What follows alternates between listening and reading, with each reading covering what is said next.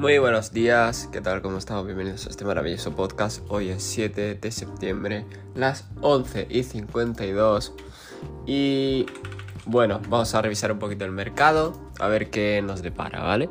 Eh, vamos a empezar con Bitcoin en diario, ¿vale? En diario Bitcoin ayer tuvo ya un gran movimiento, cayó a la baja.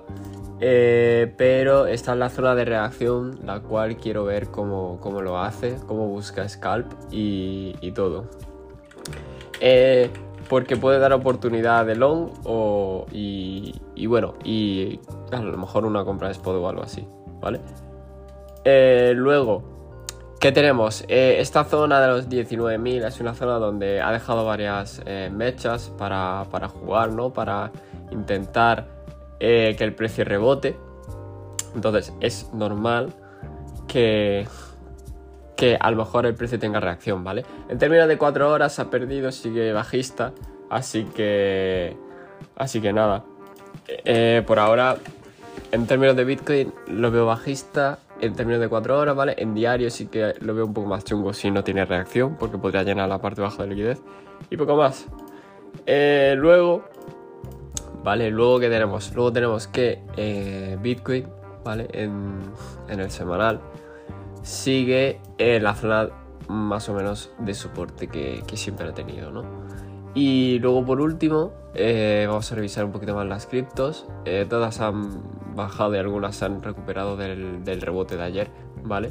Así que no es que haya mucho movimiento. La shitcoins ha pumpeado otra vez, Floki 15%, es una barbaridad, pero bueno. Y Ethereum está muy fuerte por el hecho del merge, ¿no? Eh, creo que sale. Y está muy fuerte porque no ha caído prácticamente nada. Los índices sí que han caído, siguen cayendo. El, el SP500 con fuerza bajista, ¿vale?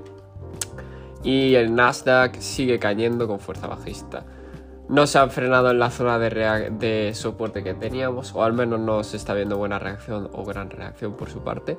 Así que poco más. El US Dollar Currency, el dólar, ¿vale? Eh, sigue subiendo, así que todavía no creo que, que veamos un bottom en Bitcoin hasta que el dólar no haga un top, ¿vale? Y el oro, pues, si os fijáis, está justo rebotando en la misma zona de siempre, que siempre rebota, ¿vale? Así que para el oro todavía no hay confirmación de rebote alcista, pero puede, tener un buen rebote en la zona de los 1750. Eso es todo. Eh, espero que os haya servido. Recordad que esto no es consejo de inversión. Y nos vemos en el próximo